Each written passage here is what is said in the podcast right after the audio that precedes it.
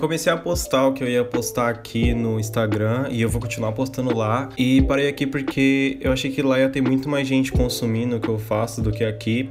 Por exemplo, agora não deve ter tanta gente ouvindo isso. Você aí que tá ouvindo isso, você é exclusivíssimo. Só que eu ainda gosto da ideia de fazer podcast, chegar aqui e falar e não necessariamente ter a obrigação de ser engraçado toda hora, porque a pessoa que quer ser engraçada toda hora acaba causando um efeito contrário e começando a ser chata. E por mais que nem tanta gente ouvir, não tem problema também. Nem tudo que a gente faz é com o único objetivo de ter várias visualizações e irritar, sei lá. Tem coisa que a gente só faz por satisfação pessoal mesmo. Acho que vai ser bem legal ouvir isso aqui daqui a uns 20 anos e ver como é que era a minha vida, como é que era a minha visão do mundo. Ou vai ser ruim, tipo aquelas lembranças que o Facebook mostrava, sabe? Você disse tal coisa há 5 anos atrás. E aí você lê e você fala: Meu Deus do céu, não acredito que eu disse isso. Eu não consigo ver o que tem no meu porque eu acabei apagando meu Facebook antigo, mas se tivesse, provavelmente ia ser alguma coisa de futebol, sei lá. Essas lembranças elas são ruins porque você fica com vergonha alheia de si mesmo, mas também é bom porque você vê que você evoluiu e que você já não pensa mais daquele jeito que você pensava anos atrás. Por exemplo, hoje em dia eu acho discutir futebol uma grande babaquice. Eu lembro que na escola eu passava horas e horas discutindo com quem torcia para algum time diferente do meu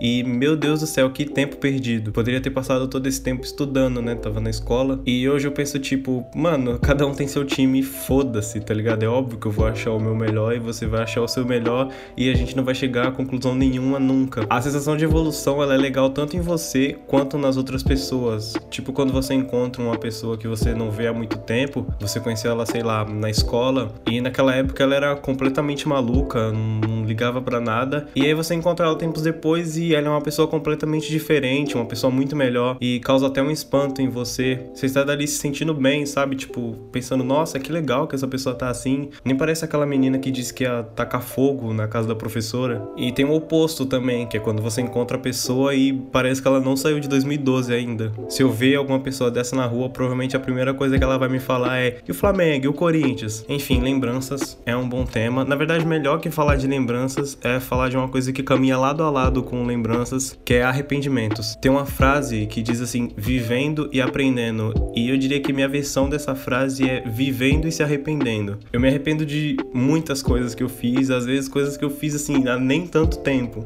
Eu tenho um arrependimento constante na minha vida, que é me arrumar demais para uma ocasião que não merecia toda essa arrumação. Sempre que eu me emperiquito demais, adoro essa palavra. Eu me arrependo depois. Eu sempre vou embora do lugar pensando, eu não devia nem ter colocado uma calça para vir aqui. Isso acontecia muito quando eu era criança, porque sempre que eu ganhava uma roupa nova, eu ficava muito ansioso para usar ela logo numa ocasião especial. Daí chegava essa ocasião, eu falava, opa, agora é eu esfregava a mão igual uma mosquinha e falava: agora é minha hora de estrear a camisa que eu ganhei da, da bad boy da minha mãe que ela ganhou, que ela comprou no Itapema. Daí eu usava, ia pro lugar. Quando eu chegava lá, eu pensava: eu não acredito que eu coloquei a minha melhor camisa para isso. Essa coisa de ganhar alguma coisa ou ter alguma coisa e ficar ansioso para usar era um problema na minha infância. Para você ter uma noção, quando eu descobria que tinha band-aid em casa, eu ficava pensando: nossa, eu não vejo a hora de me machucar para poder usar esse band-aid. Tipo, aquilo ia me deixando agoniado, tá ligado? Saber que tem band-aid em casa e não poder usar. E eu não sossegava enquanto eu não cortava o dedo, enquanto eu não ralava o joelho, sei lá. Hoje em dia, com toda a minha experiência em arrependimentos, eu tento prever como vai, como eu vou sair de casa em três níveis. Se for um lugar ruim, eu não tomo nem banho. Se for um lugar médio, eu coloco uma calça e se for um lugar bom, eu coloco um tênis. Se for um lugar muito bom, eu ainda não sei o que eu vou fazer. Eu acho que eu nunca nem fui num lugar assim que eu precisei me vestir muito bem.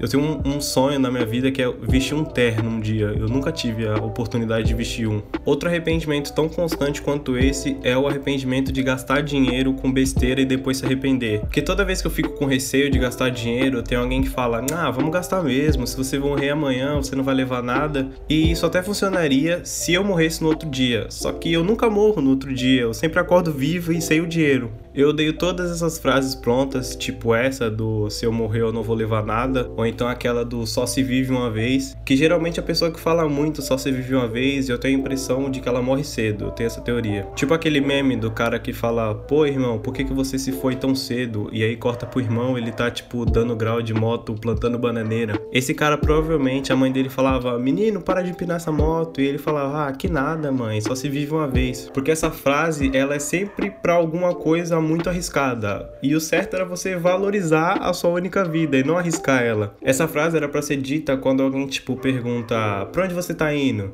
Aí você responde: ah, eu vou no hospital fazer uns exames, ver se tá tudo ok comigo, porque sabe como é, né? Só se vive uma vez. Será que a pessoa que acredita em reencarnação. Mano, tem um cachorro latino. Não, não latiu o dia inteiro, agora ele tá latindo. As pessoas que acreditam em reencarnação, será que elas falam só se vive uma vez? Ou quando ela vai fazer alguma coisa e alguém questiona, ela fala, ah, mas eu vou viver várias vezes. Ou então gato, gato tem sete vidas. Será que ele fala só se vive sete vezes? Enfim, quando chega nesse tipo de raciocínio, eu acho que é a hora de encerrar. É, se é a primeira vez que você ouve, ouve os episódios anteriores que eu tava reouvindo esses dias, estão bem legais. E é isso, compartilha esse episódio em algum lugar, no Twitter ou no Instagram, que vai me ajudar bastante, você não vai se arrepender. E eu sempre falo no final dos episódios que eu não tenho muito bem como mensurar quantas pessoas estão ouvindo isso isso. Então, se você ouviu e quiser me falar que ouviu, o meu Instagram tá na descrição do episódio e também é @pedronas Pedro sem a letra E e Nas com dois S. É isso. Manda mensagem lá falando que você gostou. Manda mesmo, não precisa ter vergonha, só se vive uma vez, pode mandar. E é isso. Até.